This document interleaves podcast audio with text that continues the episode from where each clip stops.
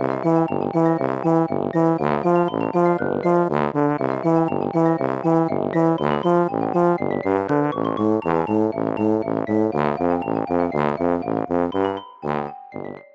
家好，我是帅帅。大家好，我是 GoGo。欢迎收听你的宅友已上线。我们今天要分享的是动漫作品《夏日时光》。名字听起来是不是很阳光？但它其实是一部悬疑作品，而且当初听说是有点恐怖的类型啊，我就有一点抗拒。可是因为我是一个进化的人了，所以秉持了这个尝试的精神呢，我就大胆的点开。实际上的观感也确实是悬疑的，没有错。可是我不会觉得它恐怖，甚至觉得可以当成是奇幻的悬疑杀人事件来看。嗯。这部动画台湾今年是六月开始播的，虽然它是 Disney Plus 独占，但其实它一开始的话题性跟好评度就蛮高的。本来我就有想说要看，可是它一周好像是播一集还是两集，慢慢上架，真是有够有得等的。然后我对这个题材其实也是有一点疑虑跟观望，但后来因为评价真的很好嘛，然后也有宅友听众推荐，那终于也在近期完结了，所以最近就跟进化的 GoGo 一起看这部作品。那在进入剧情简介之前呢，不免俗要先做个防雷警告，请大家要斟酌收听哦。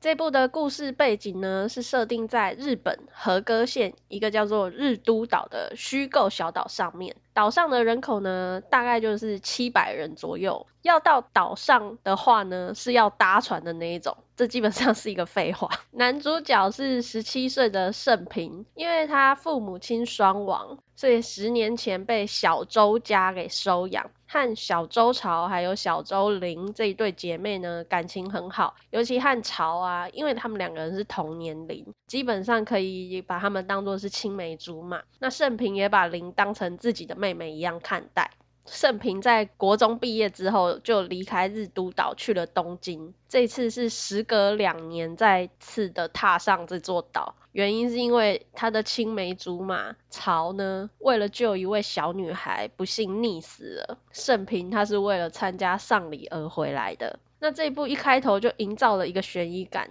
就是盛平在前往岛上的渡轮啊，睡了一觉，做了一个梦，梦到朝跟他说：“盛平，你一定要找到我，一定要保护好玲。”胜平就从睡梦中惊醒，然后一个往前扑，头整个埋入了坐在前方的漂亮姐姐的胸前，那也毫不意外的被打了巴掌。总之呢，他还是顺利的登岛，然后林就骑着脚踏车来接他。哎，盛平，好久不见之类的，然后往下坡骑时刹不住，直接四脚朝天摔进水里。其实我刚开始看到跌入漂亮姐姐的胸前，还有妹妹四脚朝天露出内裤的画面，我真的是眼神死，很担心这一部会不会有点老梗跟无聊。我也是，就是有点不如预期，想说，哎，怎么是这种开头？可是后来会知道说，这两个福利剧情，其实在剧情上算是有一点用意。算是，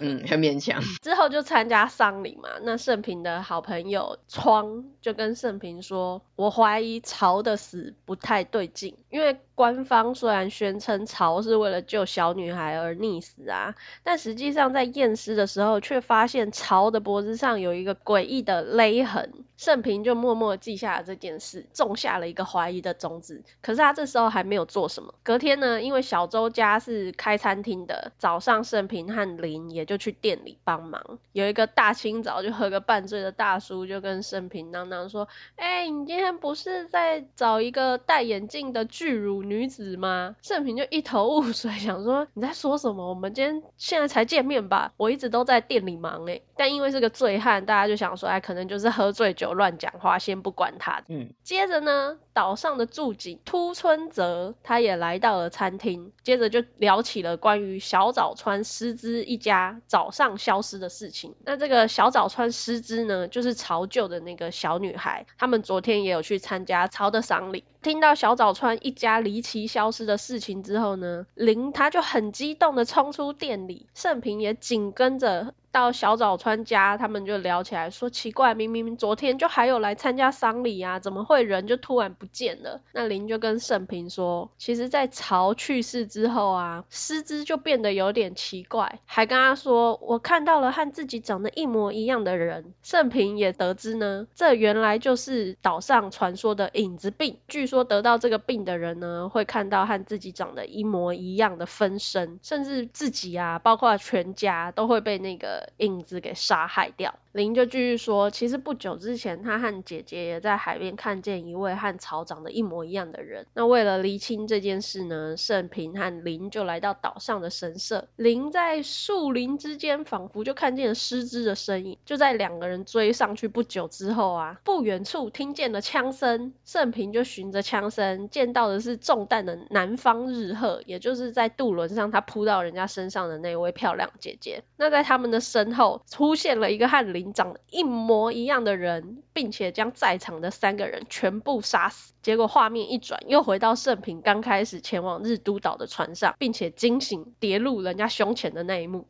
敏锐的听众朋友听到这边，应该有察觉到什么了吧？这部作品呢，其实就是胜平他会透过不断的轮回，重复一样的过程，去逐渐解谜的故事。嗯嗯。我个人看这部的心得啊，其实撇开不断重复的呃老梗的福利画面呢，就故事剧情而言，我觉得是还蛮想让人继续看下去的。这可能就是悬疑推理类型的魅力，会让人一直想知道说到底是怎么回事。至于福利画面呢，它也不是一直出现啦，后面会解释说盛平他其实算是一个时空旅人的观察者，死去之后能够再回到过去某一个时间点重新来过，可是那个时间点不是停滞的，它是会推进的，不会一直是从渡轮那边醒来。另外，我觉得整部最特别的设定就是影子病，这个是在这个岛上特有的病症。前面的剧情简介有介绍到说，得到影子病的人啊，他会看到和自己长得一模一样的人。那这个影子他为了要取代真实的本人，会想尽办法杀了那个人，进而取而代之嘛。就由潮的死亡带起的这一连串的谜题啊，包括像。曹真正的死因是什么啊？影子病的真相啊？还有他们要如何逆转这个岛上的死局，就变成了这一部的主轴。而且听起来好像说，那就胜平只要每次死掉就重来，很像打电动一样，就一直做记录，从死掉的那个记录点重来就好，很简单嘛。可是其实胜平这个轮回的能力啊，也是有极限的。他每次的轮回都会让胜平逼近真正的死亡。对，像前面我们提到的两个福利画面，虽然它确实是个福利画面，但用意上也算是作品初期让人印象深刻的一个时间节点，让观众知道说是回到这个时间点。因为可以轮回的次数不是无限次的，所以随着他每次的失败后重新轮回，开始的时间点都会往前推进。例如，可能第一次是在渡轮上啊，第二次是在脚踏车落海，第三次可能已经在丧礼现场之类的。这个还蛮好的，因为除了他有推进的一个这个时间限制以外，如果每次都是回到跌入胸前那边的话，我们可能大概前两三集就弃坑了，不想一直看到这个很无聊的福利画面。哈哈哈这个除了是一个时间限制之外，刚刚讲到的，它会更接近真正的死亡嘛？就是说，这次的轮回时间点前，如果已经发生的事情，或是已经被杀掉的人，就已经无法改变了。甚至如果胜平他死掉的时间点早于下一次轮回重置的时间的话，那这个就是真正的 game over，无法重新来过了。就设定其实是蛮特别的啊，因为很多都是回到一样的起点，而且就会让人更觉得说更紧张、更背水一战。它其实真的不是可以无限重来、有无限次的机会，而且他的敌人也。也不是被动的，因为后来对方也有发现说胜平的这个轮回的能力，所以他每一次的轮回难度都会在提高。你感觉好像他这一次逼近了真相一点，有打倒敌人可能的时候呢，就又会再被敌人反制。那他们制定的战术永远都赶不上变化，有时候就真的是死的莫名其妙，又重来了这样。嗯、对，而且后来算是敌方的 BOSS，他也得到了轮回能力，跟盛平一样，可以带着前几轮的记忆跟资讯一起进入下一轮，而且前面讲到的影子啊，它除了有复制功能以外，它可以去复制被复制的人的，包括外形、举止啊、声音之类的。它连那个人从小到大的记忆都可以复制。所以当盛平这个主角他也被复制的时候，他前几轮经历的一切，还有他预定的战术，敌人也都随着复制全部都知道了。真的是觉得说这是要怎么打？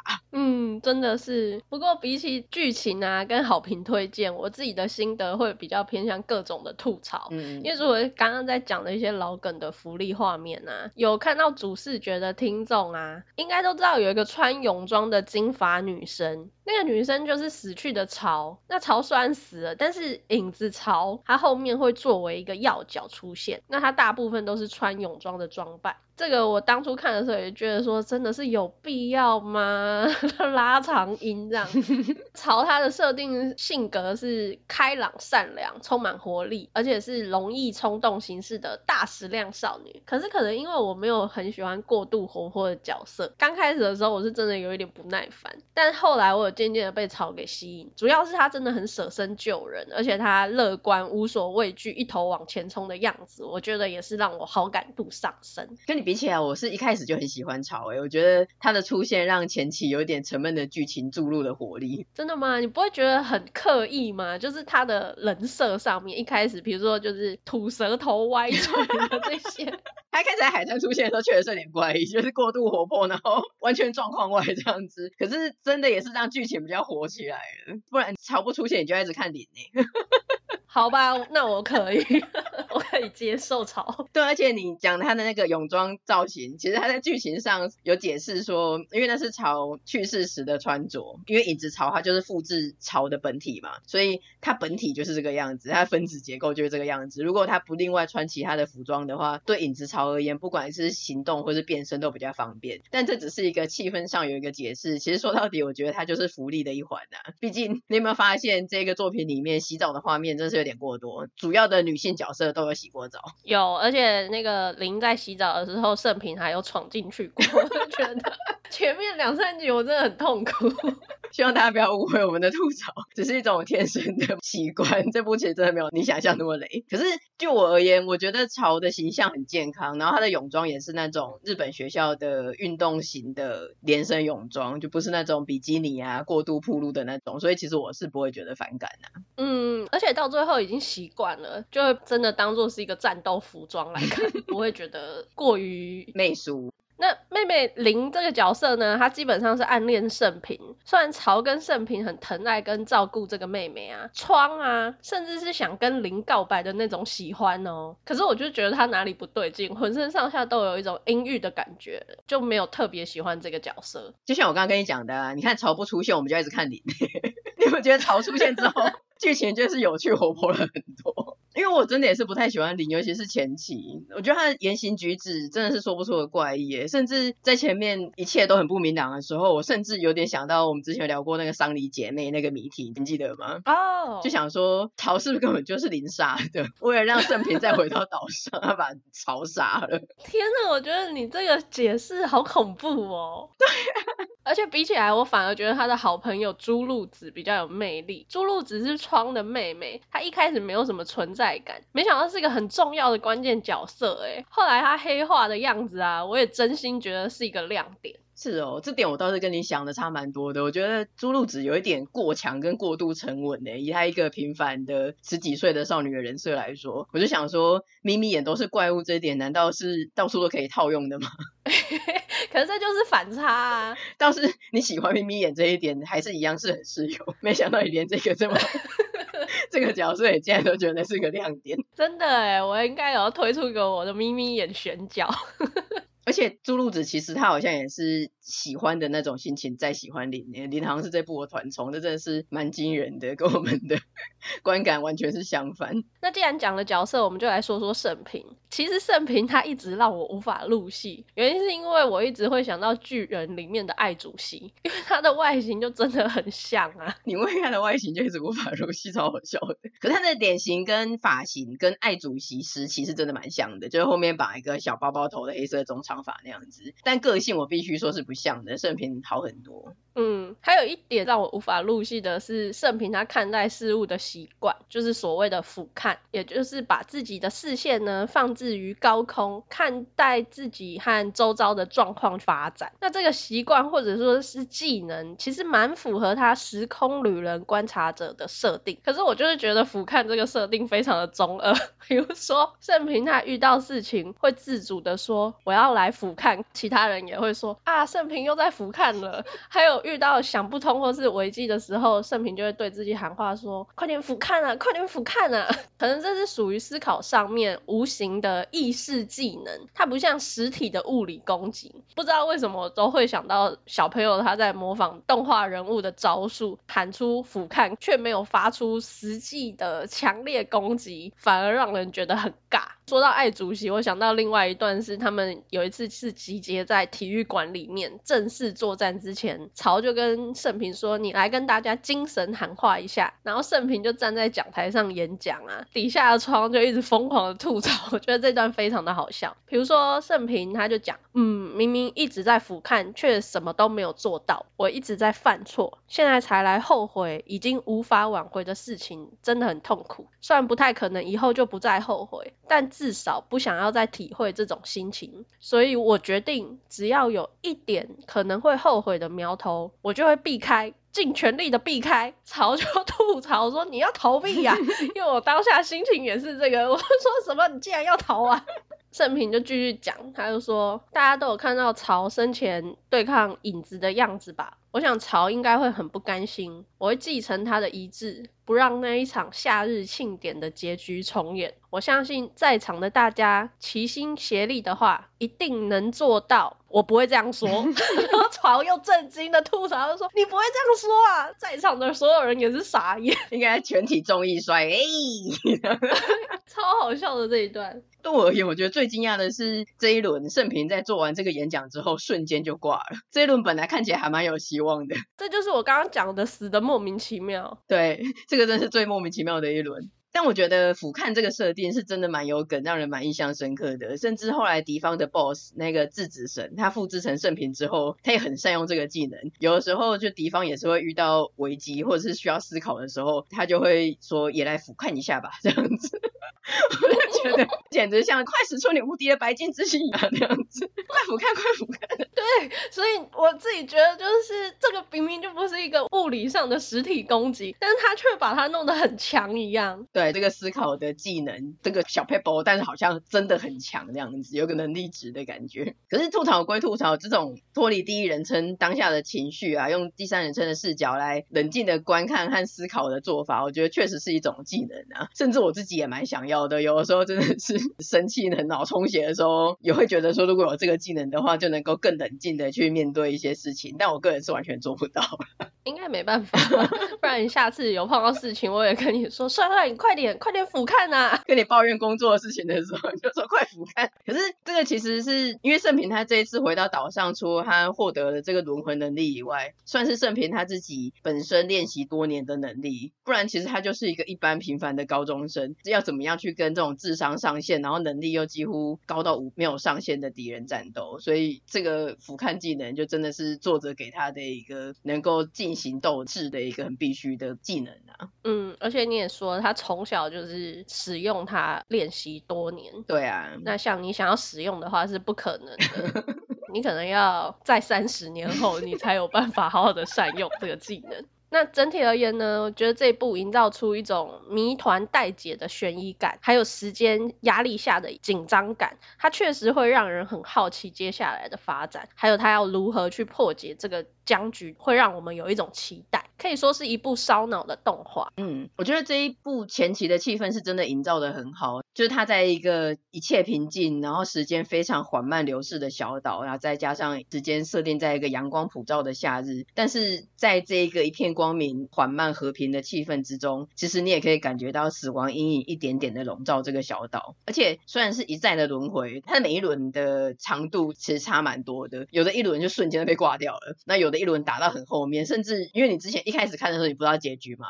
你会想说会不会就在这一轮就要结束，我就要赢了，可是忽然就被团灭了，就要全部重新重来哦，不是可以从某一个接近的时间点，一切又从一开始重新开始。然后它的设定跟细节也会随着圣平他一次次的轮回，很有层次的一层一层的出现，慢慢的透露一点，透露一点给观众。然后他还会有一些前面收回的伏笔，或是不一样的发展，所以你不会对他一直重复的重来感到很疲倦，就想说啊，我要重看前面一样的事情。其实他是一直都蛮有悬念的，有开惊喜包的感觉。而且他在主线剧情情进行之中，它会穿插过去发生的事件，就是包括盛平还没回到岛之前啊，或者是甚至是几年前在岛上发生的事情，或者更多年前之类的。南方老师的过去，对啊，那个猎人啊什么的，就会有一些不同视角的事件，然后你去逐渐拼凑出故事的全貌。我看到一半的时候，像这种拼贴的手法啊，过去啊、现在啊穿插在一起，也有让我想到二十世纪少年的叙事风格。而且影子的这个设定，其实也让我想到一个哲学议题，就是一模一样的完美复制品跟本体有什么差异？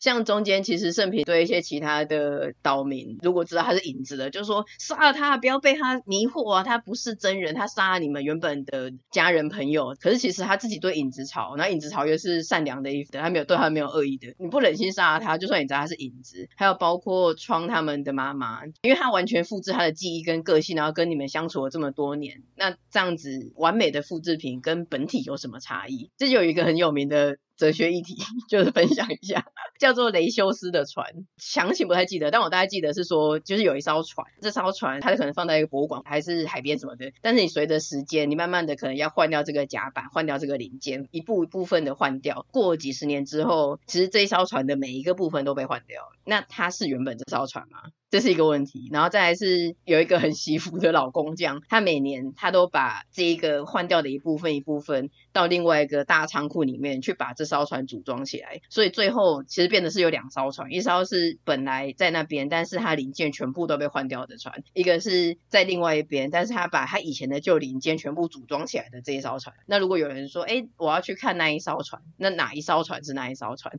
你不觉得这一题很有趣吗？哇，天哪！那是很难呢，对啊，因为如果只有原本的那个船的零件慢慢的换掉啊，嗯，我会觉得说，那它还是那一艘船没有错啊，嗯，因为像这种无生命的物体，我们比较好去接受它，就是可能定期的零件汰换或是维修都是有可能的，就算后来百分之百都被换掉，你还是觉得。本质上它是哪一艘原本的船？因为它是渐进式的换，嗯嗯，所以你就会觉得是可接受的。可是当你最后用那个他把旧的零件都拿去兜出那一艘船的时候，我开始困惑了，就会想说：哇，天哪，那到底谁才是真的那一艘船？好难哦。所以看到一半的时候，除了本身的烧脑剧情跟那种悬疑感，还要被杀那种感觉，其实我觉得这个比较有点哲学或是伦理上的议题，还有人的感情这一部分，其实我觉得是蛮揪心的。嗯，蛮适合拿去问哈姆雷特。还有，其实这个也会让我想到近年不时就有人讨论的，因为他们这个其实有点像嘛。虽然影子是有一个实体，就是你把意识上传到云端，实现永生这个议题，就是有的人就会觉得说，对啊，因为他的意识记忆完全上传到云端，云端这个东西就是他本人没有错。但有的人就会觉得不是，在中间之中可能会产生什么质变，或是人的构成是包括灵魂或是肉体的，并不是这样子的全部复制上云端就是他。我觉得这个议题真的是很有趣也很深奥了。可是这搞不好会是未来世界的问题哦。嗯，对啊，到那个时候我们就要思考。到那时候，如果我们的意思都上传的话，你还是我的朋友帅帅吗？你还是那一位帅帅吗？那我们先不管这些哲学跟伦理的问题，先回到这部作品本身。整体而言呢，我觉得它就是一个风格悬疑、节奏紧凑，然后不停的探索啊、挑战跟迈进的故事。其实它又会有一点分成前期跟后期的风格。前期就比较悬疑，然后分不清楚敌我，不能相信任何人的感觉。而且前期有一个拿着刀到处杀人的影子林，我觉得他很像恰吉。整部我觉得他最恐怖诶，我觉得他比之之神还恐怖。而且他就面无表情，然后又很阴郁的样子，你就真的是让你毛骨悚然。对啊，他明明就是可以用他的能力去消灭人，但他就很爱拿菜刀砍人，我觉得他真的很恐怖。那后期的话，则是比较是，哎，大家基本上就是互相先底牌到已经都知道状况了这样子，所以后期就比较直接是斗志加上战斗的团体战，算是融合了奇幻要素，还有时空穿越以及超能力的战斗。那我觉得他的角色塑造也算是蛮有记忆点的，而且非常值得一提的是，他的动画经费很够，作画真是非常的精致，那个岛上的景啊、光影啊、人物啊、烟火，超厉害。烟火，对，嗯、夏日祭典不能欠。缺的就是烟火，没错。然后他的动作场面跟连贯度也是非常的棒。整体而言，它算是一个题材看似冷门，可是其实内容你仔细想想很王道的作品，就真的也是爱情、友情、努力、胜利这样子。然后他的动画改编真的可以说是非常的出色。讲到二零二二夏季的霸权番，其实最多人推的就是之前分享过的《电狱叛客》《边缘行者》跟这一部《夏日时光》。其实我个人来说的话，我是比较喜欢这一部《夏日时光》。可是这个真的也是很看个人主观，因为就算二选一啊，选了《夏日时光》，但是《夏日时光》他自己本身的评价也是褒贬不一。就有的人非常的喜欢，就甚至把它称为令和后的首个神番，但有的人就会很不喜欢。啊，有的人是中性，就是哎觉得还不错，但是也是有一些 bug 或槽点，或是鸡蛋里挑骨头，说哎其实整体而言很不错，但是后面变成战斗番就没有前面好看之类的，就是也是很多综合不一的看法啦。嗯。就真的是看个人喜好啦，就像我也是蛮喜欢夏日时光，可是我就是会想要吐槽啊。可是整体而言，它真的不失为一个好的作品。包括像前期的比较悬疑的这些设定，对我来说是蛮吸引人的。嗯，我个人是还蛮推荐的。我觉得它虽然不至于到神番，可是它算是近年来真的是蛮好看的作品之一。有空有兴趣的话，真的是可以推荐看一下动画，因为它用很高的制作水准，一次二十五集把这个作品看到完结。所以今天这集就推荐给大家这个二零二二好评度很高、话题度也很高的作品。我们应该没有算是迟到啦，也才刚播完。我们越来越赶得上时间了，我觉得这次不是虽迟但到了，我们真的很有羞耻心诶。自己厚脸皮的讲了虽迟但到之后，自己也觉得每次都虽迟但到有点糗，所以渐渐的我们就比较跟上时间走。我们有在进步，有在检讨，就下车马上打脸。好的，那我们今天这集就差不多到这边。如果你喜欢我们的内容，欢迎点击节目资讯栏的链接，赞助我们氪金赛马娘手游，成为顶尖的训练员，或是将我们的节目 分享推荐给亲友。我们也有 Facebook 跟 IG，欢迎订阅追踪我们哦。那也请在 Apple Podcast 给我们五星的评价。那今天就先到这边，我们下次见啦，拜拜。下次见，拜拜。